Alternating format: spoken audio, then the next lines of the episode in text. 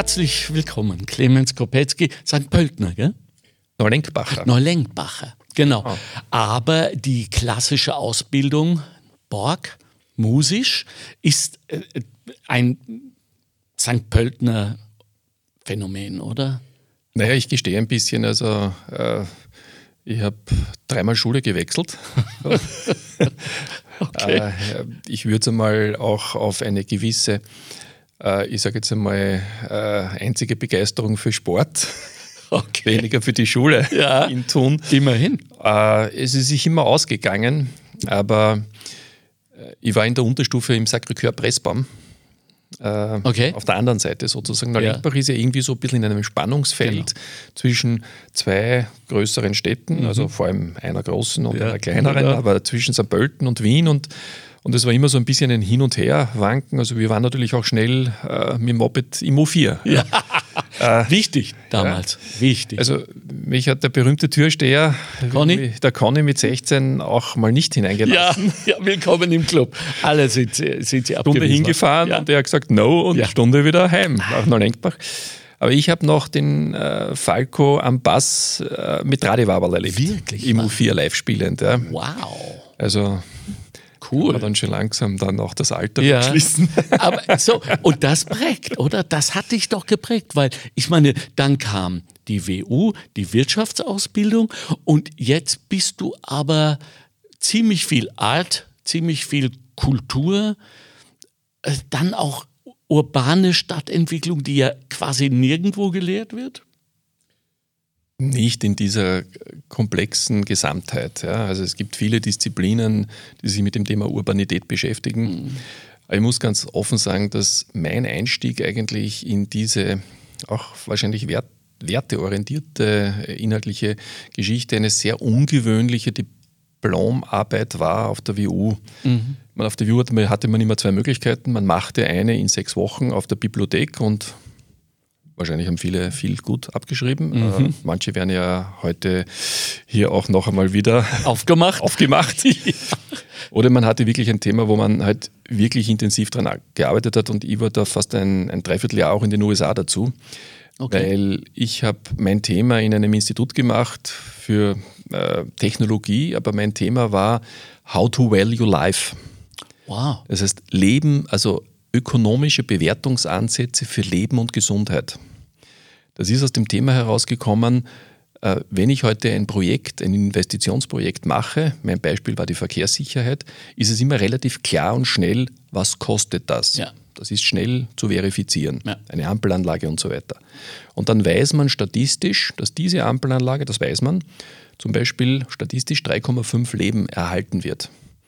Und jetzt war, und da haben wir begonnen zu forschen, dem gegenzusetzen zu den Kosten, wie bewerten wir eigentlich Leben und Gesundheit. Wow.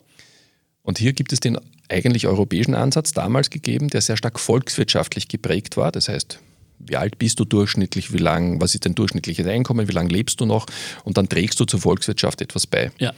Und in den USA hat man ein System entwickelt, das heißt Willingness to Pay. Mhm. Das heißt, was ist die Gesellschaft als Ganzes bereit, eigentlich für ein, den Erhalt eines Lebens auszugeben? Und da sind die 20-fachen Sätze herausgekommen. Das heißt, 20 mal mehr als der reine volkswirtschaftliche Wert, was natürlich eine enorme politische Sprengkraft hat, weil es eigentlich dann viel mehr, die, die, die Gesellschaft bereit ist, viel mehr für Umweltschutz, da geht es ja auch um Leben und Gesundheit, ja, ja.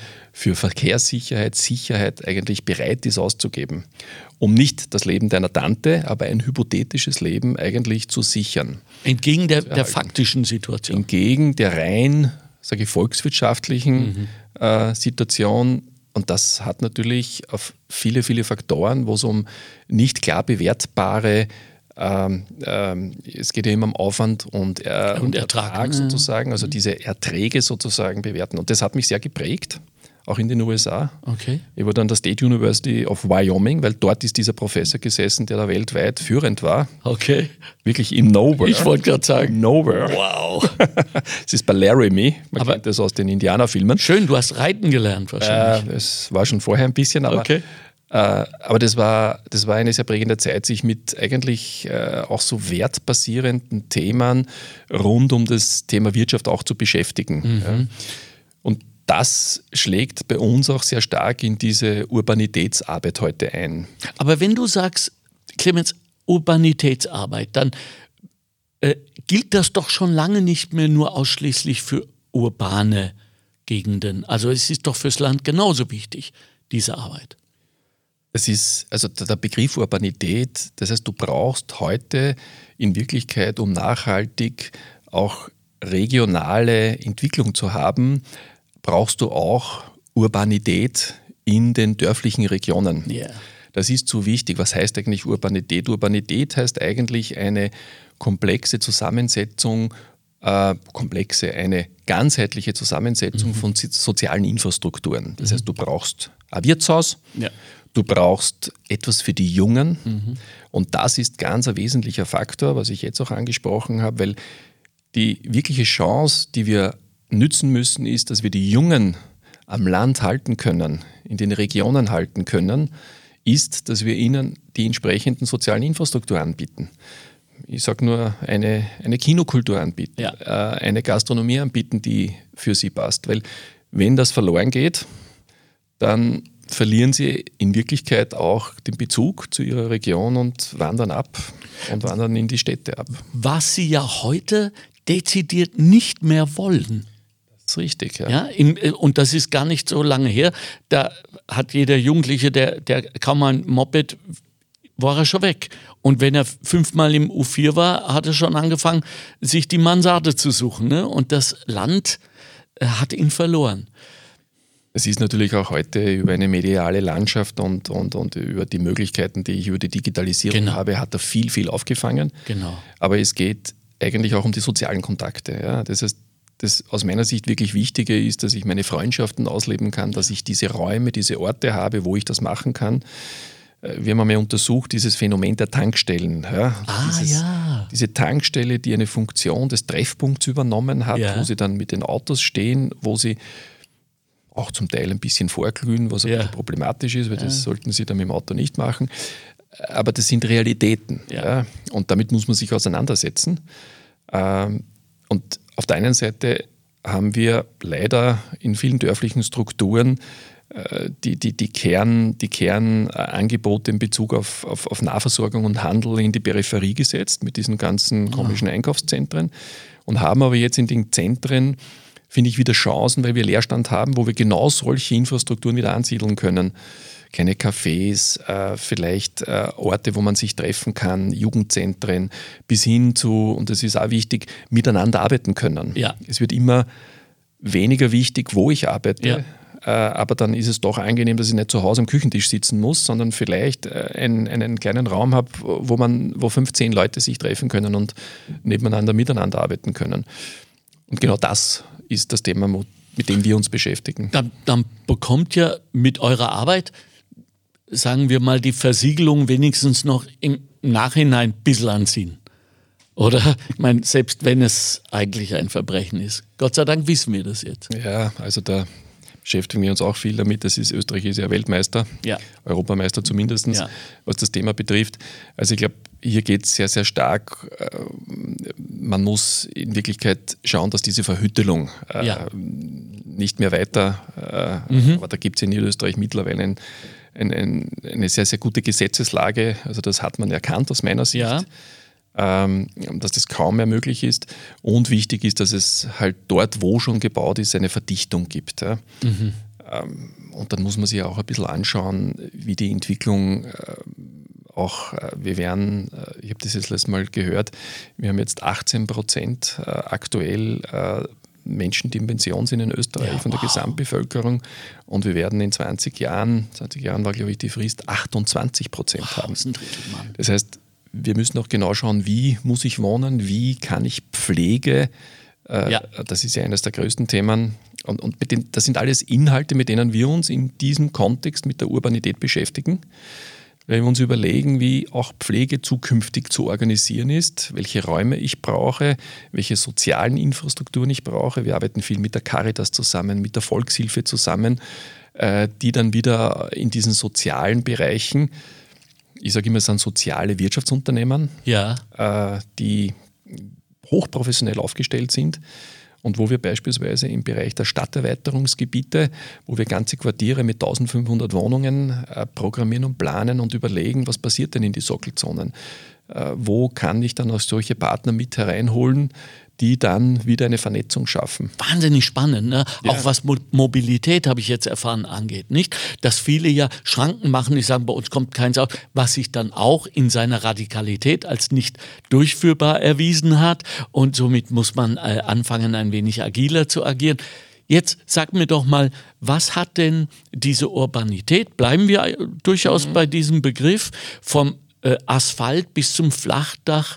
Was macht das mit unserer Identität? Inwieweit seid ihr eigentlich äh, an Schnittpunkten dieses überaus emotionalen Themas der Identität?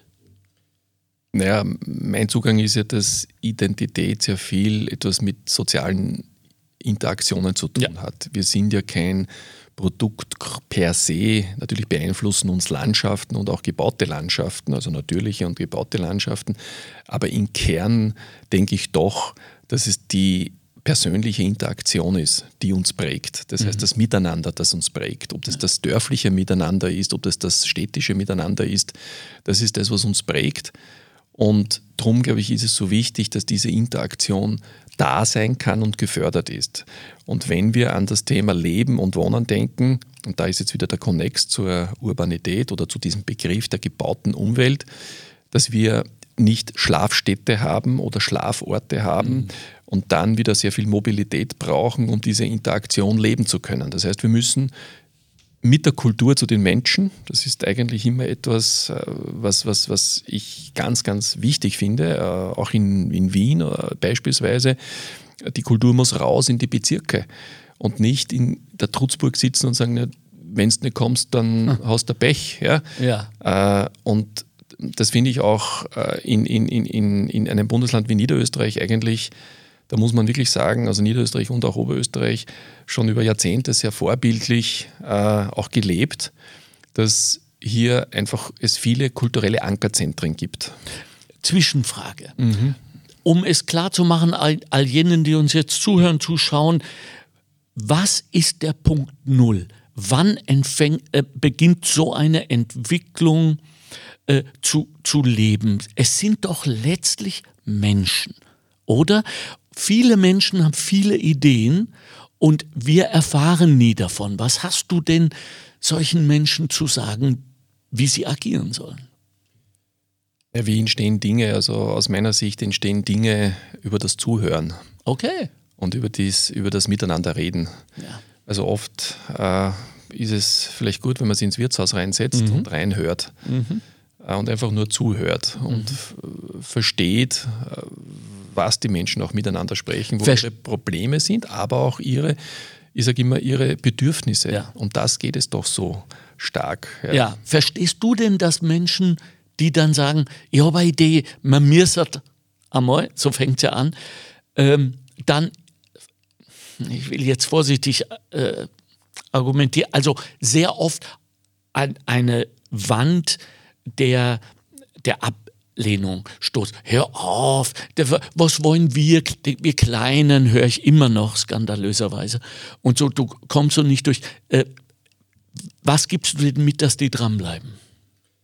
Ja, ich glaube, dass äh, eine Idee dann sehr gut wird, auch in der Ausführung, wenn man lernt und versteht, wie man mit Widerständen umgeht. Gut. Das ist, das braucht's. Das ist, das ist das Salz in der Suppe. Ja. Das ist, das ist äh, und, und man muss auch sagen, das entwickelt auch Ideen weiter. Ja. Also auch dazu zu hören und ja. nicht nur zu sagen, jetzt sind schon wieder alle dagegen. Ja. Ähm, also wir machen auch viele Beteiligungsprozesse, okay. äh, wo es genau darum geht, ganz früh, sehr früh, und da gibt es noch keinen äh, Masterplan und da gibt es noch keinen Architekten und noch keine, keine gebaute Planung, äh, aus einer Idee heraus eigentlich äh, Menschen einzubinden. Mhm. Und einbinden heißt nicht, dass man sagt, jeder wünscht sich was und dann wird das eh nichts, sondern einfach nur zuzuhören. Ja. Und das ist schon etwas extrem Wichtiges, finde ich. Äh, das ist ein grunddemokratisches Prinzip. Wollte ich gerade sagen. Einfach, dass die Menschen doch bitte auch ihre Meinung äußern dürfen und ja. sagen, was ihnen gefällt und was ihnen nicht gefällt. Ich muss es ja nicht machen. Ja, ja. Das ist das Schöne auch an der Demokratie, zwingt mich auch keiner Ja. dazu. Ja. Auch das ist ein großer Unterschied. Ja.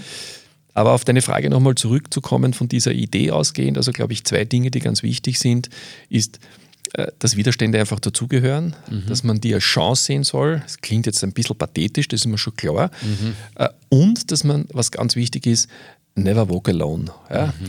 Such dir deine Verbündeten, äh, macht's, äh, bildet ein Team. Äh, ja. man, man kann da so viel miteinander gewinnen. Und da sind auch die besten Initiativen, sind doch im Grunde äh, genau diese Dinge, wo sich zwei, drei, fünf und das wächst dann. Und Ja, so ist eigentlich Cinema Paradiso entstanden.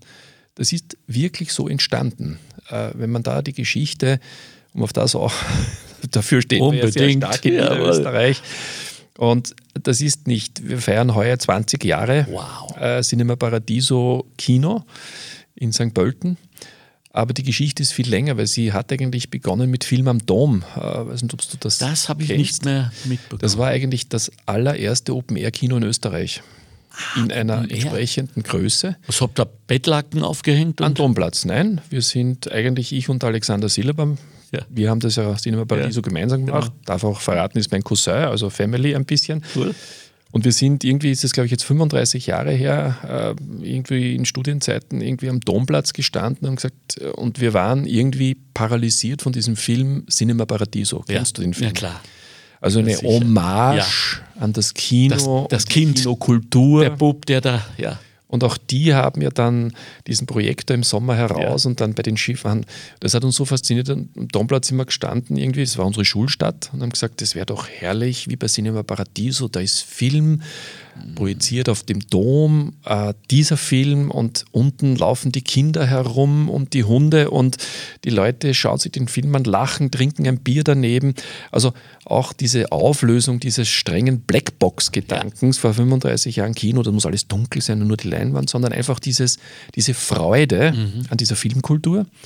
Und in unserer Naivität haben wir gesagt, das machen wir. Und dann haben wir einen Vorarlberger gefunden, das war der einzige, der so einen alten Projektor, wir haben das alles noch gelernt, das Einlegen, das Spulen einlegen, alles. Wirklich von den Rollen noch und das, Das wow. natürlich. Und den haben wir gewonnen, der hat einen so einen mobilen gehabt und der ist dann nach St. Pölten gekommen und wir haben da gesagt, das machen wir, projiziert. Also waren natürlich noch viele Widerstände, aber Unterstützung der Stadt dann auch und, und vor allem des Landes. Äh, Und das war immer nur vier Tage. Und wir haben im ersten Jahr, wir haben nicht gewusst, was passiert, sind plötzlich immer mehr Menschen gekommen und noch mehr Menschen, noch mehr Menschen. Dann waren 2000 Leute bei der ersten Vorführung am Domplatz. 2000 Leute und haben sich diesen Film angesehen und der Mo- Vollmond ist aufgestiegen und äh, es war so toll. Und wir haben da ganz wenig junge Leute um uns geschaut, die uns ein bisschen geholfen haben.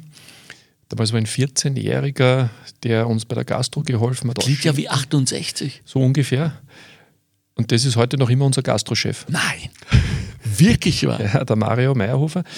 Und das ist nur ein Beispiel. Und so hat es begonnen. Und dann ist das nächste Jahr Film am Dom gekommen und das nächste. Und da hat sich dann eine wirkliche Gruppe gebildet zum Thema Film- und Kinokultur. Und dann hat das erste Kino hat schon geschlossen gehabt. In St. Pölten hat es einmal vier Kinos gegeben. Und wir haben dann angefangen Nummer zwei, dann hat das auch geschlossen. Und dann haben wir begonnen, nach ungefähr fünf, sechs, sieben Jahren, im letzten verbleibenden Kino, im C2 am, äh, am Rathausplatz, in der Nacht zu spielen. Einfach das Kino von der Besitzerin anzumieten und zu sagen, da wollen wir jetzt als Gruppe hin und das machen wir ein paar Mal im Jahr, neben dem Festival. Und so ist es immer, und das meine ich, mit dem vom, vom Grund auf entstehenden, diese, diese Energie immer mitzunehmen, andere anzustecken. Dann hat dieses Kino geschlossen und dann ist dieser verrückte Plan des Cinema Paradisos entstanden, super. aus diesem Denken ein Kino ganz anders zu machen, nämlich äh, im Zentrum ist ein Beiselkino gestanden. Das heißt, ein Kino nicht mit Sitzreihen, sondern an Tischen und Stühlen sitzend, damals noch rauchend, Ja, ja, genau. ein Bier trinkend, das dir serviert wird und einen Kinofilm anschauen. Also weg von dieser ehrfürchtigen Kultur. Genau, Sag mal, äh, erstens, kannst du dich noch an den Film erinnern, den ersten? Das war Cinema Paradiso. Das, ihr habt dann Cinema Paradiso war der gezeigt. erste Film am Rathausplatz, Ja, super, ja, genau. ah, am Domplatz. Äh, also das heißt, zum Jubiläum muss der natürlich wieder Wird jetzt sicher wieder mal gespielt werden. kommen. Ne? Aber sag, eingedenk äh, dieser 35 Jahre und für die Ideeninhaber von heute, für die kommenden 35. Mhm. Erzähl mir was über die Kultur des Scheiterns. Ja, also die Kultur des Scheiterns, ich glaube, dass äh, in jedem Projekt, in jeder Idee, in allem, was man beginnt, immer ein Quäntchen Scheitern dabei ist. Äh, man diese Idealvorstellung, die man vielleicht hat, die gelingt nicht immer, seltenst. Ja, ja. Ähm, und ich glaube, das Wichtigste ist, das ist schon, glaube ich, eine Frage damit, wie man umgeht, ähm, dass man das wieder, ja, das klingt auch schon wieder so wie eine Plattitüde, ähm, als, als Chance sieht, aber nicht jetzt als Chance, dass man sagt, äh, dass man Dinge anders macht, sondern dass man das, was nicht funktioniert hat, sich genau ansieht, warum. Okay. Äh, also schon dann die Kraft hat und sagt, okay, und warum hat das jetzt nicht so funktioniert, wie ich mir das vorgestellt habe? Mhm. Was war eigentlich der Grund? Also äh, es nicht nur weinerlich äh, zu sagen, oh je, jetzt hat das wieder nicht funktioniert und so in Selbstmitleid, äh, das ja. ist schon ein bisschen auch in unserer Seele, ja, drüber aufzugehen, sondern es einfach zu hinterfragen und zu versuchen, was war der Grund? Ja? Und dann kann man es natürlich das nächste Mal besser machen. Man kann aber auch Dinge ändern. Ja. Ich glaube schon, was ganz wichtig ist, ist, das wird es immer geben, man darf einfach nicht so schnell aufgeben. So. Ja. Das ist einfach schon ein so wichtiger Faktor. Und ja. in der Gemeinschaft, in der Verschworenen schon gar, scheitert es sich einfach leichter. In beide Richtungen okay. ist es leichter. Ja. Leichter Erfolg auszuhalten und zu ertragen, weil es scheitern viele am Erfolg. Auch das ist ein Faktor, weil es oft zu schnell geht. Ja. Also als, als, als junger Mann haben wir auch einmal ein kleines Unternehmen gehabt und da sind wir mehr oder weniger dann eigentlich an der Geschwindigkeit gescheitert. Wir konnten den Erfolg nicht mehr finanzieren wow. äh, und sind dann Gott sei Dank noch gerade irgendwie rausgekommen. Äh, aber auch das ist, finde ich, ein wichtiger Punkt. Äh, das kann man ja wahrscheinlich dann eher sagen, wenn man ein bisschen älter ist. Ja. Äh, ich glaube, eines der schönsten Dinge, die ich, wenn ich jetzt ein bisschen älter bin, erlebe, ist Gleichmut. Ja. Das, ja. Aber das, das, das kann man kann, einen jungen nein, Menschen nein. nicht sagen. Wird auch nicht gelehrt an der WU schon das, gar nicht. Das wird auch nicht gelingen und das ist, äh, das, das kommt einfach. Ja. Ja, ja, Aber ich kann nur sagen, das ist dann etwas sehr Angenehmes und Schönes, weil einem dann nicht so schnell die Dinge aus der Ruhe bringen, sagen wir es einmal so. Aber das hat viel auch dann natürlich mit Erfahrung zu tun, mhm. braucht, man, braucht man auch nicht beschönigen. Mhm. Aber ich sage noch einmal, ich finde, das Wichtigste ist bei Dingen, die man voranbringen will, ist, dass man sich öffnet und Dinge auch teilen kann. Mhm. Das ist ja auch oft manchmal so, dass man sagt, na, das war jetzt meine Idee und die wird super werden und das ist mein Erfolg und ich muss jetzt 100% ja. davon abkriegen. Ja, ja. ja ich finde, äh, ist auch ein Lernprozess. Ne? 100% von wenig ist weniger als 100% von, äh, als 50% oder 20 von sehr viel. Von sehr viel, ja. absolut, genau. Also, ja, ja. Also relativ. Äh, die, die Zeit fliegt. Äh, mhm. Was mir ganz, ganz wichtig ist, äh, was glaubst du, hat denn das Erlebnis äh, eines, eines Films, eines, so wie euers damals, äh, mit Paradiso äh, für die Identität äh, zu tun. Also äh, anders gefragt, kann ein Film Identität zumindest mitbestimmen?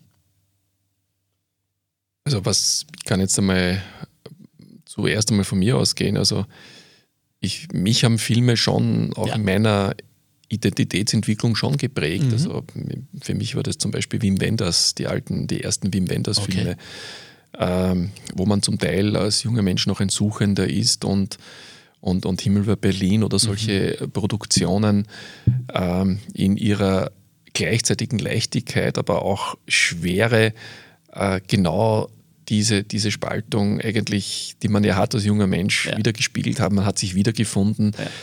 Und was kann der Film und Kino? Man, man taucht in eine Welt ein äh, und ich glaube, man, man kann sich hier sehr wiederfinden in vielen Dingen. Das kann Film. Und vor allem, man kann auch von gewissen, äh, ich sage mal, Themen äh, rausgeholt werden. Aber was das Wichtigste aus meiner Sicht, was Film kann, ist, äh, dass er, dass er beseelen kann. Ja? Mhm. äh, über die Geschichte, mhm. Die letztendlich ist, äh, du kannst Dinge noch so gut Kamera führen, du kannst noch so gut Budgets einsetzen, Special Effects. Wenn die Geschichte nicht gut ist, dann wird ein Film auch nicht gut werden. Und darum glaube ich, dass die Geschichte letztendlich, die uns erzählt wird, und das war schon, das ist schon Jahrtausende so, das ist mit den Märchen ja. gewesen und mit den Geschichten am Lagerfeuer. Wir ja. haben nur neue Instrumentarien gefunden und Mittel, Geschichten zu erzählen. Ja. Aber die gute Geschichte ist die, die dich berührt und die dich weiterbringt. Und wenn du dann aus dem Film rausgehst und eigentlich ein Lächeln äh, oder auch vielleicht eine gewisse Betroffenheit hast, also einfach eine Emotionalität hast, ja dann ist die Geschichte gut gewesen, dann ist der Film gut gewesen und er hat es gut transportiert und er hat es gut rübergebracht. Welche Geschichten wurden dir denn in deiner Kindheit, in deiner Jugend erzählt, dass dieser ungeheure, äh, neugierige Mann dabei herausgekommen ist, äh, dieser Macher, äh, Clemens? Also wo ist deine Identität rückzuverfolgen, damit sie eine Art Logik entwickelt zu dem, was du heute bist? Ja, ich glaube, dass es natürlich sagt man eine behütete Kindheit. Was ist eine behütete Kindheit? Mhm. Also das kann auch aus meiner Sicht sehr negativ sein. Ja, wenn wir heute schauen, äh, dass ein Kind nicht mehr in Gatsch einhupfen kann, weil Helikopter. Äh, ja, ganz, ganz schlimm aus meiner ja. Sicht. Ja. Ja. Äh, wir haben eine in dem Sinn sehr freie Kindheit gehabt, weil wir sehr viele Kinder waren. Wir, wir sind in Neurenkbach in einem Dorf Bauernhof äh, mitten im Ort, der kein Bauernhof aktiv mehr war, war zu siebt, wenn ich in Alexander, acht Kinder aufgewachsen. Und da hat es halt dann den Garten, den Innenhof gegeben und da sind wir halt rausgelassen worden, also ausgelassen worden, ja. mehr oder weniger. Ja. Das heißt, wir haben einfach sehr, sehr früh gelernt, kreativ zu sein. Wir haben miteinander Theater dann gemacht. Wir haben miteinander Schneckenhäuser vor der Tür verkauft. Also wir haben unseren Eltern sicher sehr viel Probleme gemacht. Ja. Wir haben einmal die Westbahn überfallen, äh, weil wir sind gegenüber von einem Kino aufgewachsen und äh, ich, wir sind mit den Winnetou-Filmen groß geworden. Wir ja, durften immer äh, alleine rüber Winnetou-Filme schauen und da hat es dann immer diese großen Steine gegeben, die auf die Bahnstrecke und dann hat man das überfallen. Das haben wir nachgespielt. Also das war eine knappe Geschichte. Ja. Wow. also das heißt schon in einem gewissen, in einer gewissen Freiheit. Ja. Das hat dann auch später mit dem Sport zu tun gehabt. Das ist halt in einem Ort etwas anderes wahrscheinlich als in einer Stadt, das muss man schon ganz klar sagen. Ja. Äh, wo man halt dann einfach aufs Radl steigt, zu seinen Freunden fährt oder mit seinen Freunden am Fußballplatz oder, äh, äh, oder was auch immer macht. Ja. Und äh, aus dem heraus, aus dieser schon, äh, ich sage mal, Vielzahl von Beginn an, wie wir schon klein waren, also nicht Einzelkind, sondern sehr viel Kinder um sich, entwickelst du grundsätzlich einfach sehr früh Interaktionen und, und lernst dich zu behaupten natürlich mhm, auch. Ja, klar. Ja. Äh, und ja, jetzt kann man sagen, ob aus dem heraus eine Kreativität entsteht, weiß ich nicht. Und es gibt auch ein zweites für mich sehr einschneidendes äh, familiäres Erlebnis, weil äh, meine kleine Schwester sehr jung mit zwölf Jahren an Krebs verstorben ist, als oh einziges Sorry. Mädchen in der Familie. Äh, und das war ein vier, fünf Jahre dauernder Kampf, äh, wow. natürlich gegen den Krebs. Und das, dem, das war bei mir so im Alter zwischen, ich war zwischen halt 9 und 14. Ja. Und das ist ein Alter, wo du letztendlich in der Pubertät bist. Und, und da waren wir schon auch zum Teil natürlich auf uns gestellt. Äh, wenn du eigentlich in der Familie so ein essentielles Thema und Problem hast, ja. dann sind deine eigenen Probleme klein. Mhm. Sie haben nicht die Wichtigkeit und du musst eigentlich selbst damit umgehen. Habt ihr geredet? Selbst lösen. Naja, wenn du, also ich glaube, dass du das noch nicht in dieser Form kannst, wenn du okay. 12, 13 bist. Ja. Die Eltern mit euch? Äh, natürlich ist viel, viel gesprochen worden okay. und es ist auch viel versucht worden, dass meine Schwester fast immer nur zu Hause war. Also ja. meine Mutter hat immer geschaut, dass sie nie irgendwo im Spital war.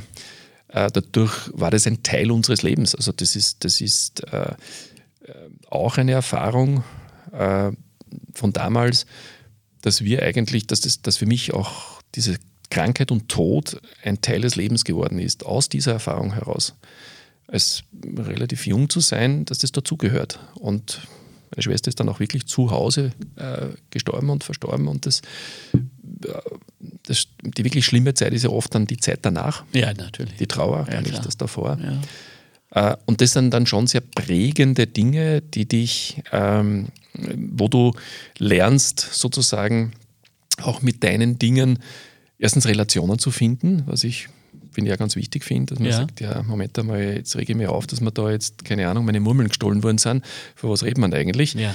Ähm, und ich glaube schon, dass das, das beginnt man erst dann ab 18, 19, 20 wirklich zu verstehen und zu bearbeiten.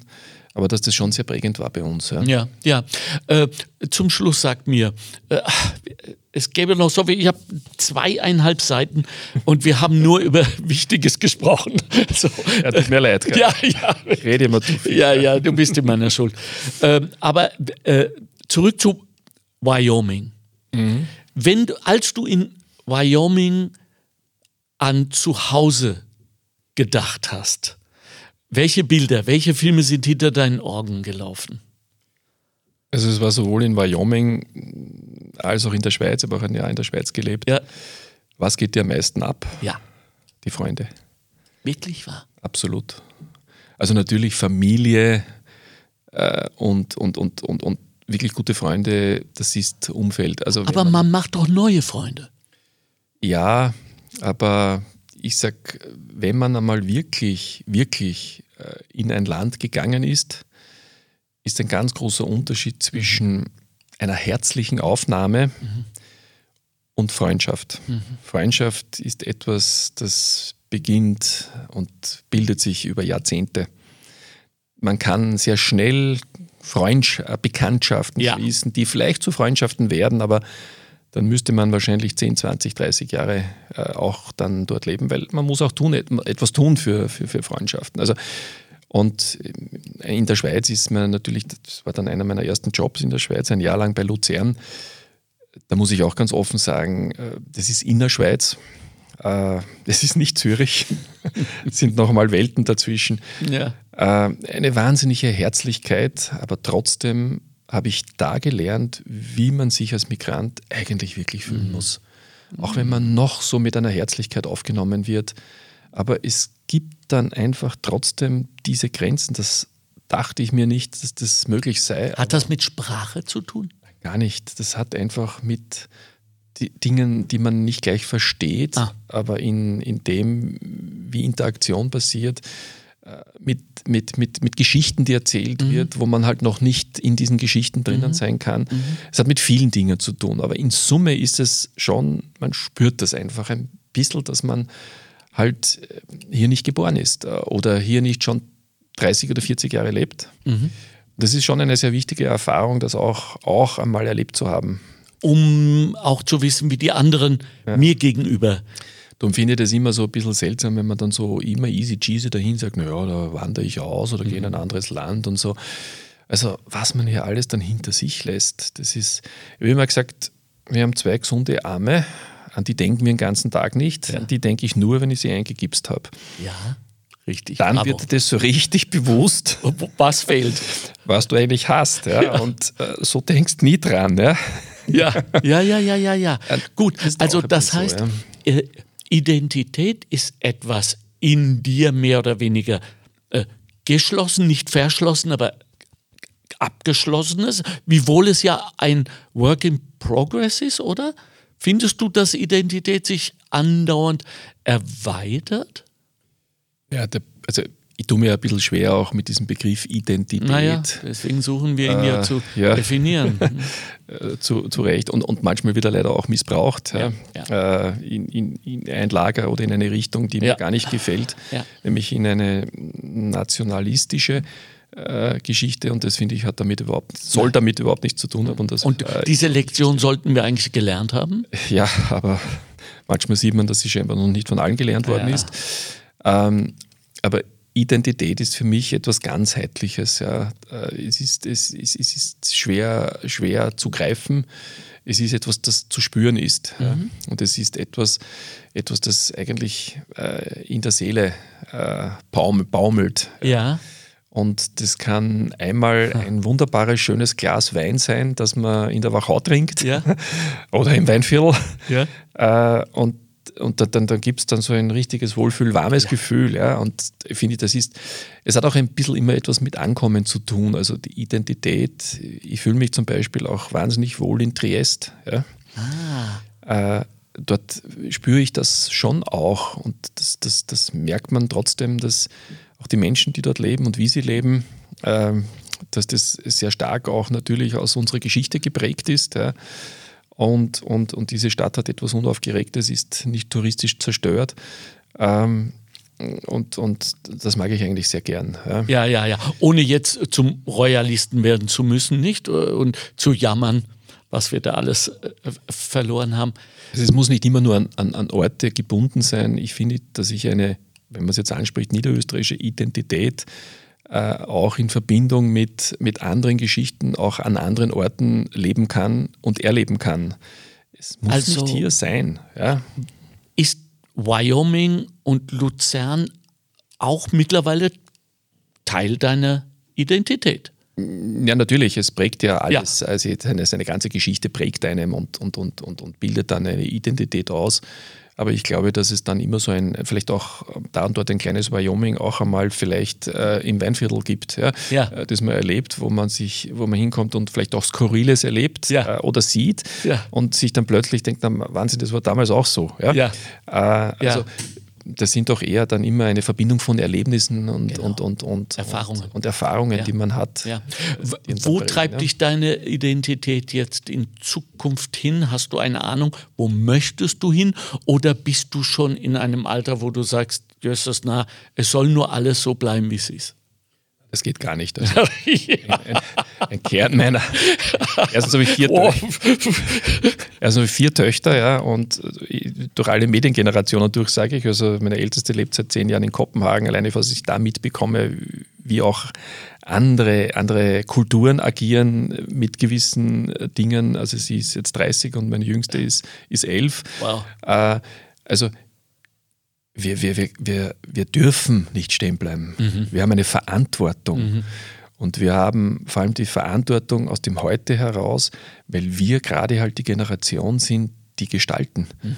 Und was wir gestalten nicht für unsere Pension, sondern wir gestalten in einer Verantwortung für unsere Kinder und Kindeskinder.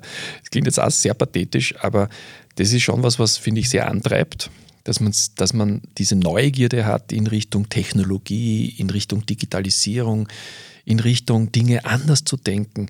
Wenn sich heute bei mir ein Mitarbeiter bewirbt, ist meine erste Frage ganz vorsichtig, wie viel wollen Sie arbeiten? Mhm. 30 Stunden können wir drüber reden. Ja. 32 vielleicht auch noch. Mhm. Ja. Das ist weit weg von das, andere Zugänge, andere Life Balances. Dafür hat Führerschein, wofür?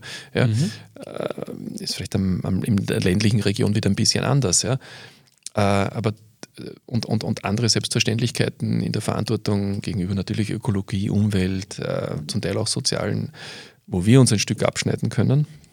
Und, aber das ist so wichtig, dass wir das verstehen, um dann zu gestalten. Weil die sind halt noch nicht dort. Mhm. Das finde ich eines der wichtigsten Dinge, die uns in unserer Identität auch prägen sollte, äh, dass wir in unserem Alter jetzt, jetzt gerade dran sind, das halt äh, auch gut machen zu können, wenn wir die Erfahrung haben und auch was auch immer, die Netzwerke und wie, sie, wie diese Dinge alle heißen. Ja. Super. Clemens Kropetzky, danke für deine Vision. Ja, bitte. Danke für deine Seele. Ich bin jetzt auch beseelt, um deinen Begriff zu benutzen. Ja, danke für diese viele, viele gute Arbeit, die du geleistet hast. Danke für dein Scheitern. Muss man, ich hätte nie geglaubt, dass ich sowas mal sage, aber das muss man ja auch mal auf den Tisch legen. Ja, und danke für deine Zeit. Und danke für die Einladung und ja. für das äh, feine Gespräch. Ja. Danke dir. Hat sehr viel Freude gemacht. Alles Gute, wir bleiben dran. Danke. Ciao, ciao.